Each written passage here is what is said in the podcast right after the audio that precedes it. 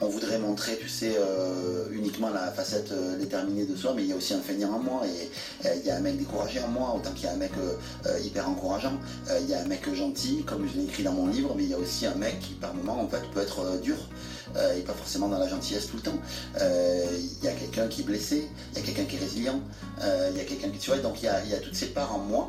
et donc, oui, j'essaye d'avoir des valeurs, en tout cas un système de valeurs euh, qui m'amène à de la persévérance, à rien lâcher, à être bienveillant avec les autres. Euh, voilà, mais à l'intérieur de moi, il y a tout. Bienvenue dans ce nouvel épisode de Premier Baiser. Je suis Tess Rio et aujourd'hui j'ai l'immense honneur de recevoir le super-héros en chef, le maestro des super gentils. J'ai nommé Yannick Alain. Yannick, tu as 41 ans, tu es entrepreneur, conférencier, formateur créateur de la Journée de l'Audace, co-créateur avec David Lefrançois de la Neuro Business School, auteur du livre Les gentils aussi méritent de réussir. Ta mission, impacter le monde en accompagnant les entrepreneurs, tes ninjas, à faire un business à la fois gagnant et humain. Vous l'aurez compris, aujourd'hui on va parler d'intelligence relationnelle, de gentillesse, de joie, de cœur, d'amour, des valeurs qui nous sont chères ici dans Premier Baiser. Yannick, bienvenue, merci d'avoir accepté mon invitation. Tess, je suis ravi et je te remercie beaucoup pour cette belle introduction. Est-ce que tu veux rajouter des choses? C'est ok pour toi? C'est assez complet? Pour rajouter des choses, en fait, est-ce que c'est important pour les gens? Je sais pas. En tout cas, euh, euh, j'ai trouvé que c'était très doux, très chouette, euh, ta manière de présenter est très juste. Donc, je te remercie beaucoup pour ça. Bah, c'est moi qui te remercie vraiment. Tu sais qu'aujourd'hui, on va faire un petit voyage dans le temps qui démarre par l'histoire de ton premier baiser. Mais avant ça, j'aimerais bien que tu nous décrives un petit peu le, jeune homme, le jeune adolescent que tu étais, euh, qu'on comprenne un petit peu qui est Yannick Alain quand il est, quand il est adolescent, comment il grandit, quelle est l'histoire de sa famille, d'où il vient, s'il a des frères et sœurs. Comment ça se passe pour toi l'adolescence? Écoute, euh, en fait, je te parlerai un peu de même avant l'adolescence. En fait, euh, je pense que j'étais un enfant à partir de mes 5-6 ans qui était assez malheureux. Euh, de manière euh, assez curieuse. Euh, on pourrait se dire que j'étais un, petit garçon en fait plutôt malheureux. Pourquoi? Parce que j'étais, ma maman était chanteuse professionnelle. j'étais laissé chez mes grands-parents qui étaient fantastiques. Ma grand-mère notamment, quelqu'un qui a énormément compté pour moi. mais j'étais quelqu'un, un enfant plutôt malheureux parce que je n'avais pas ma maman avec moi. Euh, pas mon papa avec moi non plus. Et donc du coup j'étais euh, voilà, j'étais assez triste et assez peu, selon moi, euh, et le travail que j'ai fait par la suite, assez peu digne d'amour en fait en, en réalité. Et plus j'ai grandi, voilà, plus ensuite je suis devenu un adolescent qui suis devenu un professionnel pour aller chercher l'amour à l'extérieur. je suis devenu un pro pour ça. et donc, j'ai eu une adolescence extrêmement sociale et sociable. J'étais tout le temps en train d'organiser des choses pour qu'on se réunisse entre copains. Euh, j'avais un super groupe de copains, une team de ouf. Euh, j'étais euh, pas bon à l'école parce que j'ai jamais été vraiment. Je n'ai pas suivi d'études, elles m'ont poursuivi. mais voilà, mon corps était en classe, mais mon esprit était ailleurs à chaque fois. Et je revenais dans mon corps de temps en temps et je devais écrire des trucs et je savais pas quoi écrire. J'étais vraiment tout le temps dans la lune. Donc c'était vraiment, j'ai pas brillé dans les études. par contre, adolescent, j'ai vraiment euh, mis à, on va dire, à, profit en fait ma super compétence de super connecteur de super. Euh, euh, j'ai en fait surdéveloppé une capacité à être aimé. Ouais, à savoir être aimé. Ouais. T'as recréé à l'extérieur tout ce qui te manquait en fait finalement à l'intérieur. T'es allé le chercher. Et tu l'as créé. Hmm. Oui, et puis tu sais, si on, observe ma vie aujourd'hui, euh, tu sais, aujourd'hui je suis conférencier, euh, j'ai une vie qui est extrêmement euh, glorifiante et qui est entourée d'attention extérieure. C'est-à-dire que si je veux que, parce qu'au fond, je veux qu'on m'aime. En fait, c'est ça, en fait, ma, on va dire ma, blessure, on va dire mes blessures m'amènent et mon, mes traumatismes de vie d'enfance m'amènent en fait à être à avoir le super pouvoir de me faire super aimer mmh. par tout le monde. Euh, et, à la fois, ce truc-là, quand j'ai commencé à m'en rendre compte, je me suis rendu compte que ça pouvait être un petit peu enfermant aussi. Euh, tu vois, ça peut être enfermant, ça peut être pénible, et donc, euh, du coup, c'est après ce travail, on en parlera peut-être, hein, tu vois, que j'ai fait par la suite, mais c'est vrai que c'était se dire en fait, est-ce que c'est ça qui me pilote et qui pilote ma vie ou alors est-ce que je peux me servir des super pouvoirs que ça m'a donné parce que ça m'a donné des super compétences, mais peut-être on peut me détacher de ce truc-là. Et mmh. ça c'est un travail continu que je fais tout le temps et je ne suis pas complètement débarrassé de ça. Mmh. Mais voilà, donc j'étais plutôt un enfant, si je vais me définir, qui était très sociable, très entouré. j'ai toujours cherché la popularité depuis tout petit. enfin depuis tout petit, depuis que j'ai commencé en tout cas à l'adolescence et tout ça, le collège, j'ai commencé par danser pour attirer l'attention, puis j'ai chanté pour attirer l'attention, puis euh, j'ai eu euh, très rapidement aussi cette...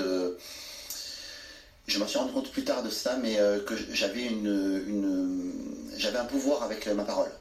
j'avais une, puissance rhétorique. ça ne veut pas dire que j'étais, je suis quelqu'un qui, qui, suis très bon en français, qui, bien, mais j'ai une sorte de leadership et de force de rhétorique euh, que je me suis très vite, dont je me suis très vite rendu compte et dont d'ailleurs les profs se sont assez vite rendus compte, en fait. En vrai. D'ailleurs, quand j'ai eu mon. En fait, j'étais vraiment. En fait, à l'époque, tu, sais, tu pouvais te. Quand tu étais enfant, en fait, tu avais 10 ans, euh, tu pouvais te définir sur trois leviers. Euh, le premier, c'était le levier intellectuel. Donc, a priori, moi, à l'école, comme j'étais nul, que j'avais des zéros partout, que j'avais jamais la moyenne, en fait, que je faisais des fautes à chaque mot, je ne serais pas un intellectuel. en euh, au niveau des. De, tu pouvais être manuel, tu vois, c'était la deuxième voie, tu vois, genre tu pouvais être manuel. Et genre d'ailleurs, mon grand-père il me disait euh, si tu n'étudies pas à l'école, tu, tu, finiras avec un boulot manuel. C'est comme à dire. C'était la punition, mmh, enfin c'était la, la voie de garage. Mmh. Et c'était marrant parce qu'il me disait euh, tu finiras en lycée professionnel ou maçon, et que mon grand-père était maçon. C'était la petite parenthèse en fait sur l'amour de lui-même qu'il avait et l'estime qu'il avait de ce qu'il faisait par rapport à certaines choses. Bref. Et en tout cas, il ne voulait pas. Enfin, ce qui moi, ce que j'entendais de sa vie, c'était euh, mon petit-fils, je veux pas que tu aies la vie que j'ai. C'est ça j'entendais moi dans, ses paroles. Et, euh, donc, euh, quand on me voit avec un outil, un marteau et tout ça, il vaut mieux s'éloigner très loin, en fait, parce que je deviens dangereux pour l'outil, je deviens dangereux pour un périmètre autour de, moi. Même si je me suis arrangé, en tout cas, pendant un temps, c'était pas là ce que je, je, m'illustrais. Donc, t'es pas manuel, t'es pas intellectuel. T'avais une troisième voie qui pouvait s'ouvrir à toi, c'est la voie sportive. Et tu te dis, bah, tiens, imagine, tu vois, tu es, à la cour de récréation, tu vois, t'as les deux meilleurs au foot qui qui, se, qui, se, qui se réunissent, chacun d'un côté, ils vont réunir les équipes, on a un petit attroupement autour, puis ils choisissent un par un les membres de l'équipe. Donc euh, au début, euh, ils choisissent, tu vois, tiens, on va jouer avec un caillou un peu à un ballon, au début ils choisissent les meilleurs, tu vois ils choisissent les un peu moins bons, tu vois. Puis après, ils choisissent genre les filles, tu vois. Parce que c'était des choses. tu veux pas dire que tu étais choisi après les filles Mais on peut, on peut, les, on peut les huer, en fait, absolument. Mais euh, il y en a après qui choisissent ce qu'on. Après, ils choisissaient ce qu'on un plâtre éventuellement. Il y, en a un dont personne ne voulait, c'était moi. C'était ma face. On ne voulait pas de moi. Et c'était assez dingue, euh, ce truc-là.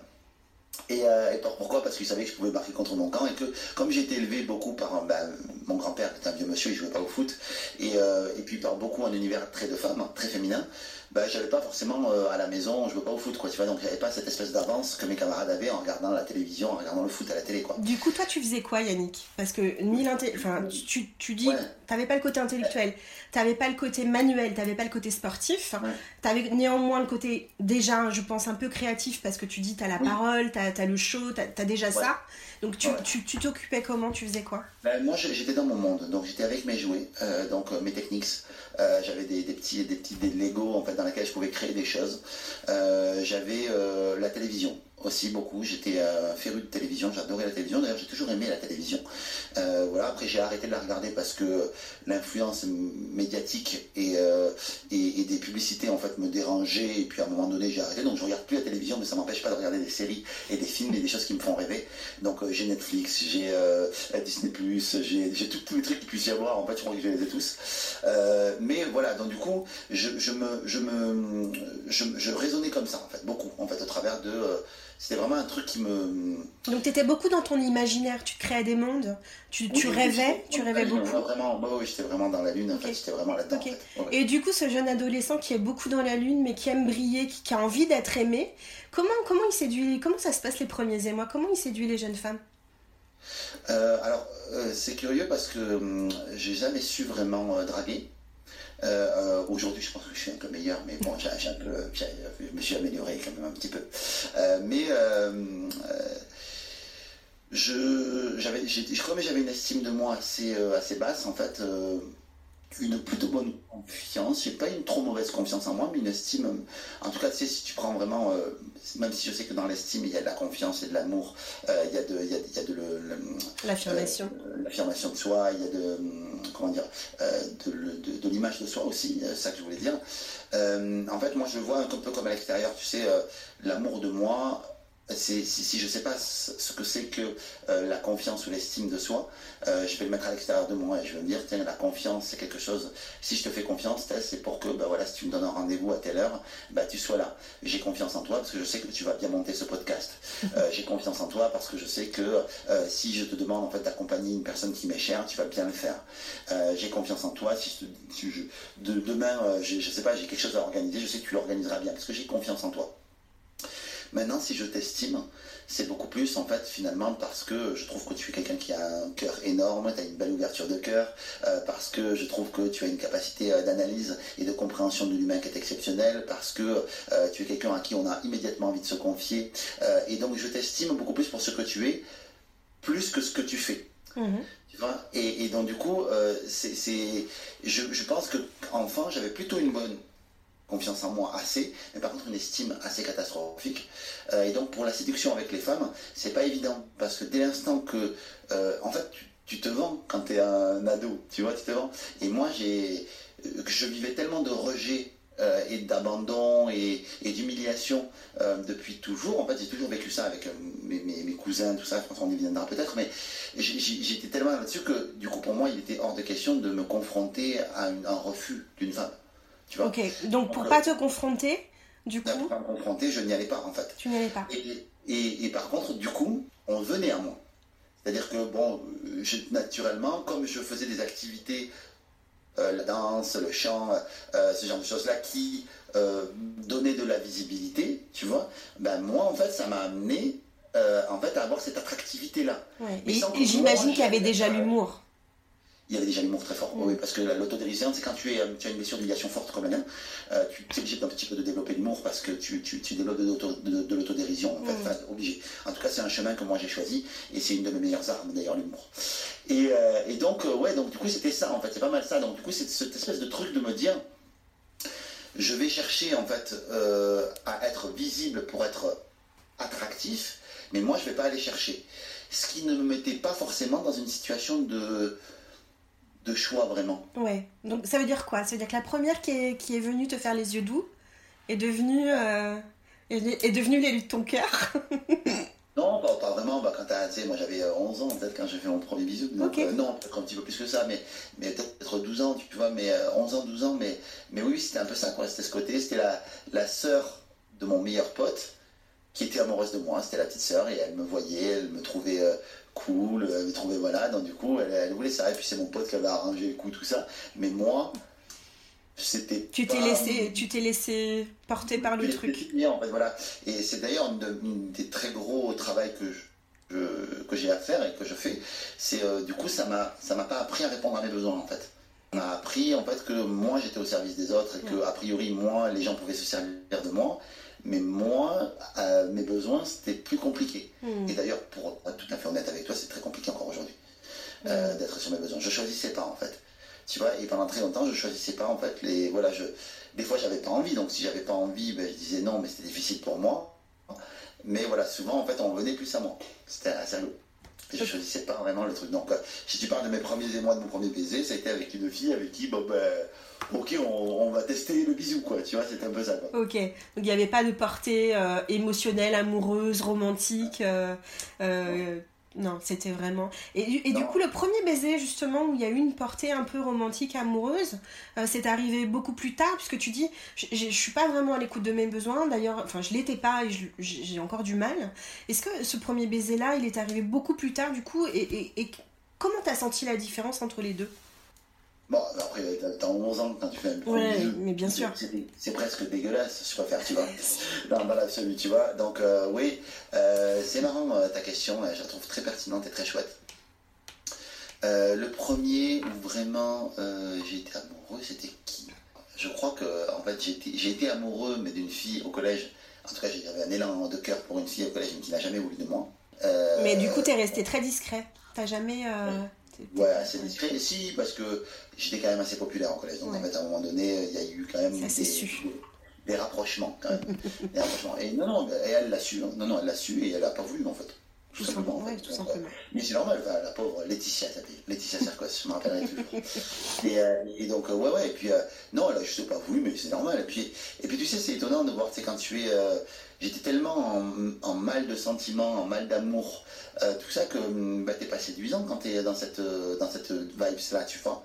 Tu, pas, tu peux pas, en fait, être clair tu vois, euh, avec Parce qu'il y a une attente qui est trop, trop euh, intense. Tellement d'attente, tellement, tellement amoureux et tout ça, euh, t'es pas du tout, en fait, en, alignement, en fait, avec la personne à côté. Bien en fait. sûr. Toi, t'as un niveau de love qui est là, elle, elle est pas du tout là, quoi. Donc, toi, t'arrives, en fait, avec du love, pour peu que dans les types d'attachement, t'as quatre types d'attachement, pour peu qu'elle soit plutôt fuyante, oh là là, tu, tu, tu, tu l'as fait partir en courant, quoi. C'était pas le cas de Laetitia, d'ailleurs. Laetitia, d'ailleurs, quelqu'un d'adorable et de, de, tellement gentil et tellement cool que c'était pas son cas, mais en tout cas, il y avait un espèce de truc. Euh, euh, voilà, de, puis on s'est revu quelques années plus tard et tout. D'ailleurs, ça fait très longtemps que je l'ai pas revu d'ailleurs en, soi. Euh, ça me fait plaisir d'ailleurs. mais voilà, et, puis bon, tu sais c'était beau quoi. Tu vois, voir tout le collège, j'étais vraiment tellement focalisé quoi. Et omnibilé par cette fille.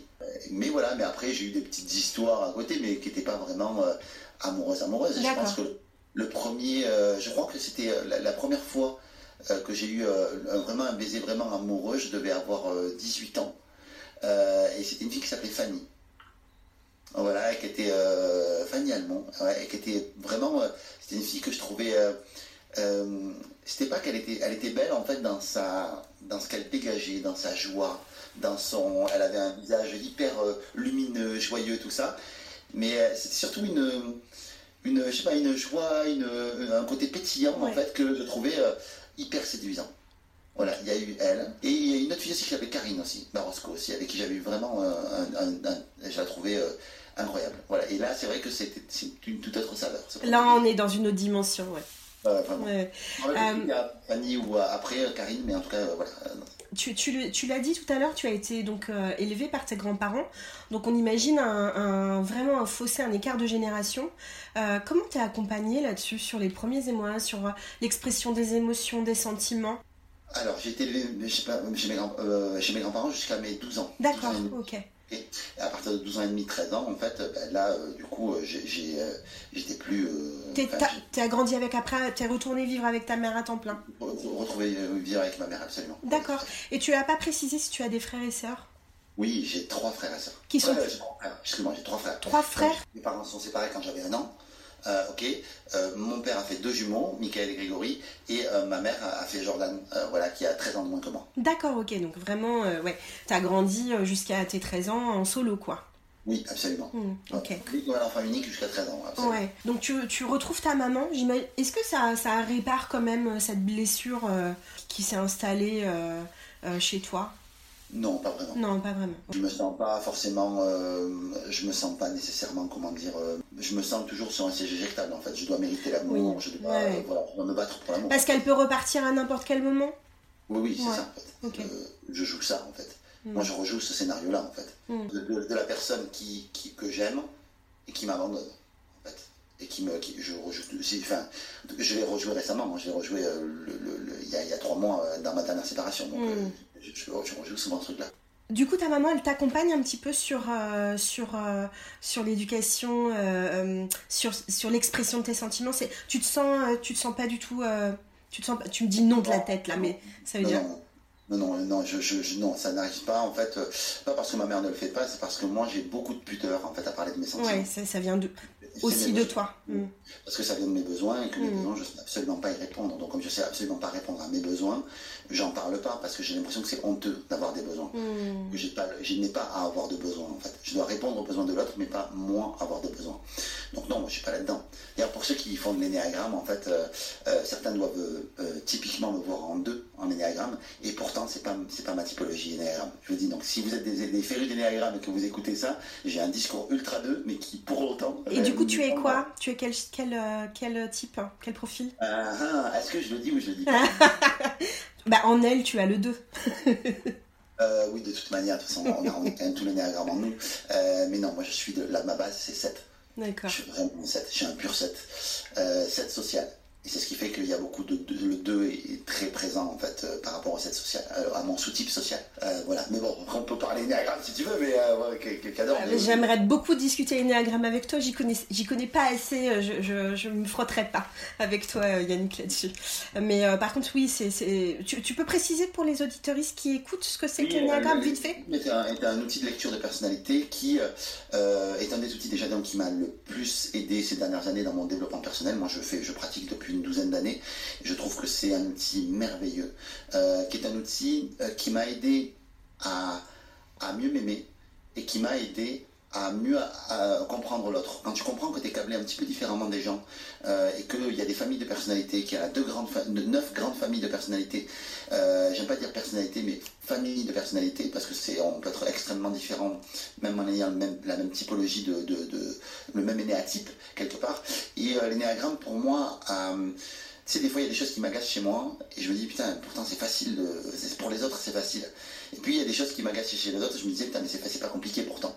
Et tu te rends compte que quand t'es pas câblé de la même manière, en fait, bah, t'as de la compassion, en fait, pour toi, pour les autres. C'est un outil de compréhension. Mm. Ouais, et puis surtout, c'est un outil qui, je trouve absolument merveilleux parce qu'il ne répond pas au comportement mais il, se comprend par rapport à pourquoi tu as ce comportement ou pourquoi tu agis de telle manière. Mm. Et ça fait toute une différence dans la profondeur de l'outil. Je ne dis pas que les autres outils comme la ProcessCom qui est géniale, comme le MBTI, comme tous ces outils-là sont nuls. Hein. En fait, au contraire, je les trouve géniaux. Mais du coup, l'énéagramme, lui, va plus en profondeur. Par exemple, si euh, je joue au foot et que je râle, euh, un outil de personnalité va dire ok il a râlé pour telle raison. Ok donc du coup j'en déduis ça. Souvent c'est juste. L'énéagramme lui te dit ok t'as râlé là il y a une dimension d'ailleurs très spirituelle à l'énéagramme. On peut en tout cas aller la chercher. Peut-être à râler, mais qu'est-ce qui s'est passé? Du coup, euh, euh, qu'est-ce qui s'est passé? En fait, est-ce que tu râles parce que tu estimes qu'il y a eu une injustice et que l'arbitre a mal arbitré? Est-ce que tu râles parce que tu t'en veux? D'avoir perdu Est-ce que tu râles parce que tu as honte d'avoir perdu devant les copains? Est-ce que tu râles parce que tu penses que l'équipe a perdu à cause de toi? Est-ce que tu râles bah, Tu vois, il y, a plein de. Est-ce que tu râles parce que tu as de la peine pour l'équipe? Parce que voilà, pourquoi tu râles? Et tout ça, en fait, c'est plein de raisons, plein de manières. C'est le même événement qui est neutre, je râle. Et pourtant, il y a plein d'autres choses. Et l'énéagramme euh, euh, va dans cette profondeur-là, ce qui m'intéresse énormément et qui me plaît énormément. Du coup, euh, c'est un outil qui est assez confrontant, parce qu'au début, quand on voit l'énéatype et quand on... En fait, c'est comme si l'outil, en fait, t'aidait à regarder à l'intérieur de toi-même et te disait, t'as vu ta zone d'ombre là? Ben, elle est là. Et t'as pas envie. Quand tu vois hmm. finalement l'altruiste, le généreux est finalement celui qui l'est peut-être le moins hmm. parce que il va chercher l'amour, euh, quand tu vois qu'il y a, tu vois, il y, a, vraiment des pathologies. c'est très subtil. C'est très subtil et j'adore cet outil-là pour ça. Euh, le défaut de l'outil, c'est qu'il est subtil. C'est son défaut. Parce que du coup, bah, il faut un petit Au début, il est simple. Tu as neuf typologies, tu dis, ah, c'est facile, je me range là, là, là, là, là, là et là. Puis plus tu creuses dans l'outil, et puis tu te dis, waouh, putain, je sais rien. Tellement mm. euh, l'outil est puissant, en fait. Mm. Tu sais, c'est l'effet Dunning-Kruger, je sais pas si tu connais euh, Danny Kruger, tu sais, au début, tu commences, quand tu commences à l'aborder, tu te trouves hyper compétent en énéagramme, tu te trouves génial, et puis plus le temps passe, en fait, moins tu te trouves compétent. et puis après, il faut vraiment creuser l'outil pour arriver à regagner, mm. en fait, en, puissance euh, sur l'outil. Mais c'est vraiment un outil merveilleux. Alors on quitte, euh, enfin tu, nous décris euh, Yannick un jeune ado qui, est doué euh, a priori en rien des trois grands des trois grandes choses sur lesquelles en règle générale on, se base pour, pour construire son avenir. moi je connais un petit peu ton parcours professionnel donc la question que je me pose c'est comment de ce jeune ado qui n'est pas spécialement doué à l'école, je sais que tu vas faire un bac pro vente mais c'est qu'une prof qui te, qui te met sur cette voie là finalement c'est un peu malgré toi. Euh, comment, comment de ce jeune adolescent qui n'a pas fait grandes études, euh, qui n'était pas doué à l'école, qui, se rêvait euh, plus showman, etc. Comment de ce jeune adolescent on arrive à devenir directeur commercial, directeur marketing de grands groupes pour finalement arriver à être entrepreneur, conférencier et l'homme que tu es qu'on connaît aujourd'hui? Ben, en fait, c'est paradoxalement, je crois profondément que c'est justement cette, ce manque de, confiance euh, que je pouvais avoir et puis cette appétence que j'ai eue en fait à savoir me, connecter aux autres qui est reliée à mes blessures qui a fait que naturellement j'ai eu une intelligence euh, de connexion très forte. Euh, mon intelligence de connexion pour l'autre en fait était super forte et donc du coup naturellement le commerce c'était quelque chose qui allait bien pour moi. L'interaction avec les autres allait bien pour moi. J'ai toujours voulu être et aimer aider les autres par la parole et une des premières voies qui est venue à moi c'était le commerce donc Le commerce, ça m'a aidé à ça. Euh, au début, j'étais pas aligné avec les valeurs du commerce parce que euh, souvent, genre, c'était euh, dans les entreprises qui pratiquaient le commerce, parce que le commerce est neutre en soi, il n'est ni bon ni mauvais, c'est juste le pilote qui est derrière qui le manie de manière manipulatoire ou de manière à aider l'autre. Et donc, du coup, moi, à un moment donné, j'ai fait le switch, je me dis, ah, j'ai envie d'aider l'autre, plus que de me, d'être le requin. Euh, voilà, plutôt que de penser aux vendeurs de voitures volées, euh, j'ai préféré en penser aux mecs qui vendaient des Airbus, qui vendaient des pacemakers pour sauver des lits, qui vendaient des... Voilà, tu vois, ce genre de choses-là. Et donc, naturellement, en fait, ben, quand j'ai commencé, quand j'ai aligné mes valeurs du commerce avec mes valeurs personnelles, mm. là, j'ai explosé tout euh, mm. dans le commerce. Et pour autant, dans, dans la voie dans la voie de carrière, tu vois, qui était la mienne. Donc j'avais envie de gagner de l'argent aussi parce que j'ai une blessure de manque qui est très forte aussi. Donc comme j'ai une blessure de manque, j'ai voulu, bam, allez, allez encore, euh, euh, gagne de l'argent et tout ça. Et donc je me suis mis carriériste. Et le carriériste en moi, en fait, euh, tu sais, c'est la différence entre la vocation et la carrière. Où la carrière, en fait, est un, l'élément de motivation qui est extérieur, c'est-à-dire euh, tu cherches la carrière parce que tu veux être cadre, pour montrer euh, le statut. on, mhm. bosse pour le statut, là où la vocation est beaucoup plus intérieure et beaucoup plus liée au plaisir. Et j'avais quand même une part de ma vocation hein, dans mon métier, hein, quand même, hein, j'avais quand même une part de ma vocation dans mon métier. Euh, et donc, bah, du coup, parce qu'il y avait la parole. Et à un moment donné, j'étais jusqu'à directeur commercial, directeur général, et puis au bout d'un moment, le milieu dans lequel j'étais ne m'intéressait plus. tout simplement, ça ne m'amusait plus, ça me, ça, m'éteignait même un petit peu. D'accord. J'ai dit, ben, euh, vers quoi vraiment j'ai envie d'aller? Vers quoi Et si je me donnais quelques autorisations que je m'étais donné avant? D'ailleurs, tu, as créé, utilisé un petit outil euh, en trois questions. Oui, c'est en fait, euh, j'ai eu un, accident de voiture en fait, un, accident. tu t'es cassé la jambe. Cassé la jambe. cassé la jambe en fait, et le fait de me, de, me, casser la jambe, ça m'a amené, on va dire, à, à, réfléchir sur moi. En fait, je me suis posé trois grandes questions. C'est qu'est-ce que tu aimes faire Qu'est-ce que tu sais faire Qu'est-ce qui te rend unique Et ces trois grandes questions m'ont amené à me dire que j'aimais le show, que j'aimais le chant, que j'aimais, j'étais quand j'étais sur scène, euh, que euh, j'aimais, j'étais geek et que j'aimais Internet, j'aimais toute cette technologie-là. Waouh Et du coup, je me suis dit, bah d'accord, donc, ben, je vais me, je me décide euh, finalement à me lancer vraiment. Et là, je plaque tout, pour pas trop pas savoir trop ce que je vais faire et là je me forme tout ça euh, je tombe sur des formations des vidéos je tombe sur le blogging euh, les, possibilités d'internet les produits d'information ce qui n'existait pas à une époque et boum et petit à petit hop j'avance dans l'infoprenariat comme ça je monte euh, ce programme je rencontre David on se plaît je monte le programme de la Neuro Business School et, je l'invite à, le rejoindre et, il dit oui et au début il avait très peu d'abonnés sur sa chaîne YouTube il avait très peu de tout ça mais c'était vraiment chouette. Et, euh, et, puis, On parle des années là, on est quoi, 2013-2014 Ouais, c'est ça, c'était de, 2013-2014, absolument, c'est exactement ça, le temps de la construction et le lancement de la NBS qui fait en 2015, je crois, ou 2016, quelque chose comme ça. Ok. Euh, tu peux parler aussi euh, de, de, de, cette, de cette idée de devenir conférencier? Oui, euh, euh, oui, absolument. C'est que à un moment donné, en fait, euh, quand j'ai commencé mon chemin entrepreneurial, au début, je savais pas trop quoi faire. Je commençais par une boîte de publicité par l'objet, qui existe toujours d'ailleurs, mais que euh, qui m'intéressait plus. et puis par la suite, j'ai commencé à, à, coacher. Je me suis dit, tiens, je vais coacher des, vendeurs, des commerciaux? des commerciaux, des, vendeurs, des commerciaux à ma méthode à moi. Et c'était vraiment cool, tu vois, parce que c'était vraiment une belle, une très belle, comment dire, une très belle voilà, c'était une très belle expérience parce que je me suis rendu compte que coacher les gens individuellement, c'était pas pour moi. Je faisais des formations et, puis j'avais envie de plus grand, j'avais envie de plus grande salle, j'avais envie de tout ça. Mm. Et je me suis dit, bah, il faut que j'apprenne à aller vraiment sur du, de la masse mais surtout physiquement en fait. J'avais besoin de, ça. Et du coup, euh, j'ai commencé à vouloir faire des conférences. Et puis, euh, comme personne ne voulait que je fasse des conférences pour eux, ou alors très peu de personnes, alors des conférences un peu foireuses, j'avais vraiment envie en fait d'aller vraiment sur de la conférence plus euh, showman, justement avec de la musique, avec tout ça. Tu voyais les choses en grand, tu as, besoin de...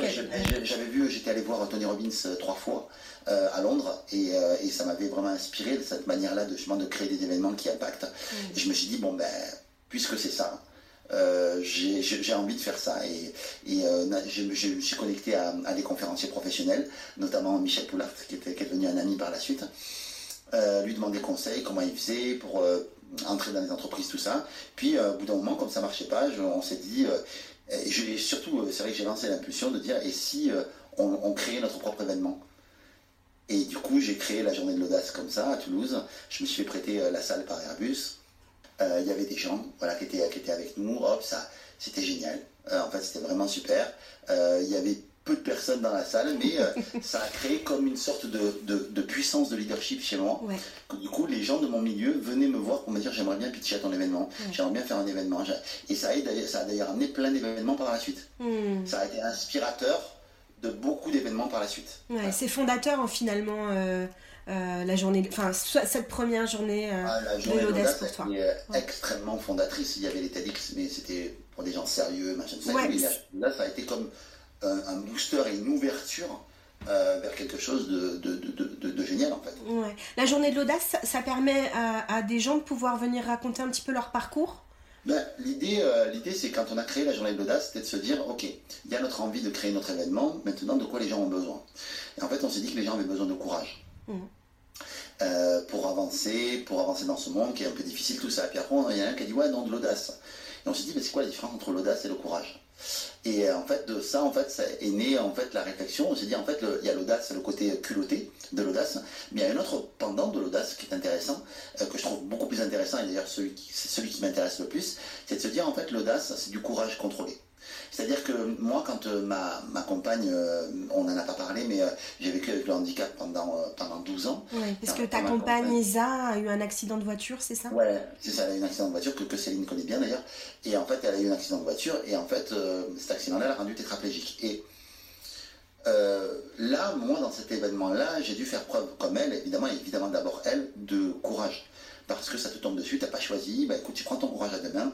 Et, finalement, tu vois, j'ai évolué dans le monde du handicap pendant longtemps, je connais peu de personnes qui ne soient pas capables de courage. Mmh. D'ailleurs, je n'en connais pas, en vrai. Je pense que tout le monde a une part de courage en soi et une part insoupçonnée, des, ressources insoupçonnées en soi, mais on ne le sait pas. Et c'est face à l'épreuve qu'on se retrouve finalement pied au mur et dire bah, je suis obligé de surmonter là, j'ai pas le choix, d'accord? Comme toi, par rapport à plein, à plein d'égards. Et donc, on s'est dit, bah, c'est pas de courage dont ils ont besoin les gens, on leur souhaite pas du malheur, tu vois.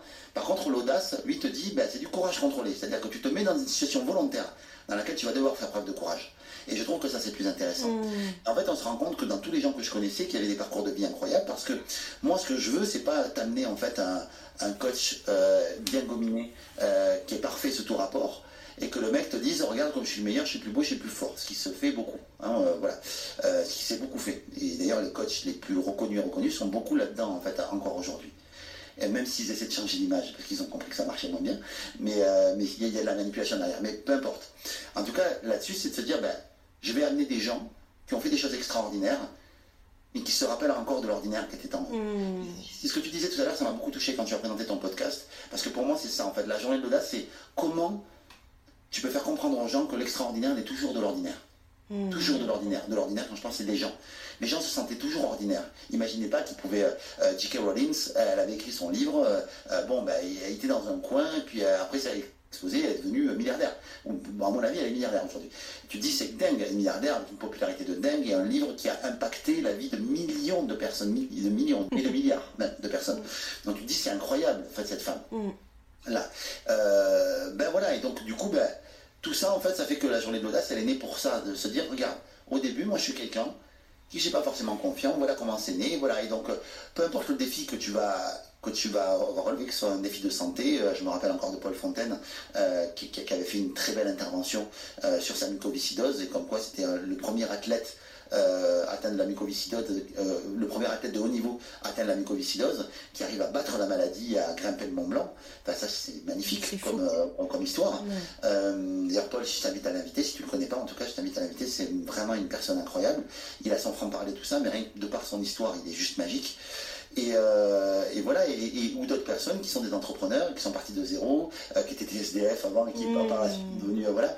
Il y a plein de choses comme ça. Euh, voilà, et donc ça, c'était ce que je voulais. Je voulais que la personne ait des courtes conférences, pour que la personne qui soit sur scène, qui soit dans la salle, à la fin de la, journée se dise putain, pour moi aussi c'est possible. Mmh. Là récemment, on a fait venir une, jeune femme, euh, c'est Sonia Chardonnance qui a fait venir cette, femme-là, qui s'appelle Silke. Euh, et cette femme, en fait, elle a été paralysée des deux jambes. Et aujourd'hui, elle fait de, des acrobaties sur scène. Mmh. Elle est contorsionniste sur scène. Et elle fait de l'équilibrisme, équilibrisme, contorsionnisme sur scène. Et elle est paralysée des deux jambes. Mm. Et elle fait des trucs incroyables. Mm. Donc, quand tu vois ce genre de personnes-là, tu te dis, mais euh, j'ai pas le droit de me trouver les excuses, en fait, de pas moi, en fait, me bouger pour mes rêves. Hmm. Et si je me bougeais pour vivre ma vie et l'accepter telle qu'elle est, l'aimer telle qu'elle est, et vivre mes rêves aussi, ce serait cool. Tellement voilà. beau. Tellement beau, tellement puissant. Ça me fait penser, euh, et d'ailleurs ton parcours me fait penser, euh, j'ai une phrase qui m'accompagne et que je trouve hyper puissante, et puis quand, elle a, quand je l'ai entendue la première fois, ça a été, tu sais, ça a été un switch dans ma tête, et je l'utilise beaucoup pour travailler avec, euh, moi je travaille, j'accompagne aussi beaucoup de personnes adoptées avec cette problématique de l'identité. Et cette phrase, c'est une phrase de Neil Donald Walsh qui dit euh, à peu près euh, La vie n'est pas un processus de découverte de soi, mais un processus de création du soi. Euh, et, ton parcours vraiment, je trouve qu'il euh, qui, va vraiment euh, bien avec, avec cette phrase. Enfin, vraiment, tu l'incarnes. Tu as créé, en fait, à chaque fois, tu es allé chercher. Tu disais que tu n'avais pas vraiment. La confiance, tu l'avais, mais l'estime de toi, c'était un peu bancal. Néanmoins, tu, arrives à enfoncer des portes qui sont fermées. Euh, pas avec, en plus pas avec de la violence, mais avec beaucoup de créativité et d'intelligence, parce que tu l'as pas raconté, mais euh, t'as fait le forcing pour travailler dans une boîte qui, qui n'embauchait pas, et puis Ouais, à ouais, force, à force de faire le pied de, le pied. Ouais. tu, tu ne leur as pas laissé le choix en fait. gentil morpion, gentil morpion. T'as pas laissé le choix, euh, t'es pas conférencier, mais tu veux l'être. Il y a personne qui te donne ta chance, mais tu, du coup tu crées des conférences. Euh, et il y a plein de, de, de, de- de- de- d'expériences comme ça dans ta vie où tu, tu vas créer euh, pour toi ce qui, ce, qui, ce qui est bon pour toi en fait tu crées, euh, tu crées ta vie je trouve ça hyper, euh, hyper inspirant hyper puissant pour tous les gens qui nous écoutent je sais pas si tu veux rebondir là-dessus si tu veux dire un petit mot là-dessus Non, euh, non, je, te remercie pour ça. En fait, ça me, ça me touche effectivement. Après, j'ai plein de, plein de manières de montrer. Voilà, on a peu de temps, tu vois, une petite interview, mais effectivement, euh, pour ces gens qui liront mon livre ou, s'ils le souhaitent, euh, ben, je raconte un petit peu plus évidemment tout ça. En fait, mais effectivement, j'ai un côté extrêmement persévérant, ouais, très très persévérant en fait et très déterminé. Et donc, quand j'ai un truc en tête, que je veux quelque chose, j'y vais à fond. quoi. J'y vais toujours à fond. Je fais jamais les choses de manière tiède. En fait, quand j'y vais, j'y vais à fond. Ouais, J'aime tout à fond, en fait. Ouais, Ouais. je fais tout à fond. Est-ce qu'on peut dire que c'est parce que c'est un, ça, ça part d'un endroit qui, qui vient du cœur, en fait, tout est, tout est aligné, et que du coup, ben, ça te laisse pas le choix, c'est comme ça? Ouais, ouais, bien sûr. Après, euh, tu vois, quand. euh, euh, oui, ça vient du cœur, mais pas toujours. Ouais. Tu vois, il y a- d'autres moteurs. Tu vois, je suis un être multifacette, Ouais, multi. bien sûr, c'est bien de le dire. On voudrait montrer, tu sais, euh, uniquement la facette euh, déterminée de soi, mais il y a aussi un feignant en moi, et euh, il y a un mec découragé en moi, autant qu'il y a un mec hyper encourageant. Il y a un mec gentil, comme je l'ai écrit dans mon livre, mais il y a aussi un mec qui, par moment, en fait, peut être dur, et pas forcément dans la gentillesse tout le temps. Il y a quelqu'un qui est blessé, il y a quelqu'un qui est résilient, il y a quelqu'un qui, tu vois, donc il y a, toutes ces parts en moi. Et donc, oui, j'essaye d'avoir des valeurs, en tout cas un système de valeurs euh, qui m'amène à de la persévérance, à rien lâcher, à être bienveillant avec les autres. Euh, voilà, mais à l'intérieur de moi, il y a tout. Il y a, il y a- il y a tout le, Ouais. toute la panoplie. J'ai juste me donner comme un- une sorte de carte de conduite de ma vie, qui sont mes valeurs, à dire, ben voilà, je vais là, et, et voilà, donc effectivement, euh, la journée de l'audace, euh, ça a été de la persévérance. Euh, Isa, euh, quand elle a eu son accident, ça a été de la persévérance. Euh, quand euh, j'ai euh, cherché un boulot au moment où Isa était en fauteuil, ça a été de la persévérance. Quand je suis devenu directeur commercial, ça a été de la persévérance. Euh, euh, tout, a été, euh, en fait, quand j'ai monté ma boîte, ça a été de la persévérance. Tout, ça, en fait, est quelque chose euh, de très voilà, je, je, je, je joue de la détermination très fort, en fait, et c'est vrai que, voilà, mais à fond de, au fond de moi, il y a aussi, euh, en fait, je l'ai appris depuis peu, tu sais, mais c'est comme dans l'éducation, tu sais, où on, on te dit, en fait, de, de ne pas, en fait, euh, condamner la personne, mais le comportement.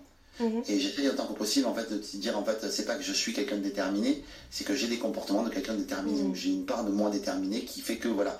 Et du coup ça touche moins mon identité profonde. Hmm, très bien. Euh, tout ça en fait, c'est tout ce qui est du, niveau identitaire, essayer de sortir de ça, que ce soit Mhm. d'ailleurs en positif ou en, ou en- ou en- ou en désagréable, tu vois, mais même si je préfère le positif, au niveau identitaire, positif, je peux dire t'es cool, t'es gentil, t'es adorable, t'es euh, t'es intelligente, t'es tout ça, j'aime ça.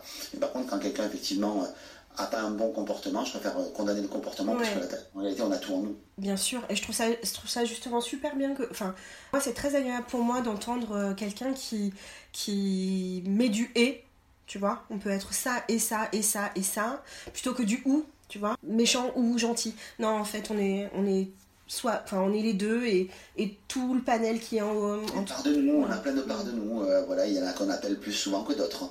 il y en a qui sont plus vivantes que d'autres. Elles sont activées par les blessures et elles ressortent. Mm. D'une certaine manière, voilà, elles ressortent de, de notre euh, subconscient et quand il y a une blessure qui nous active, bam, on vient ressortir en fait la part de nous qui vient rentrer en résonance avec ça. Et euh, des fois, c'est pas, c'est pas, c'est pas, c'est pas folichon, mais c'est comme ça. Et puis oui, effectivement, la notion du et du ou, il y a une dictature du ou, c'est évident.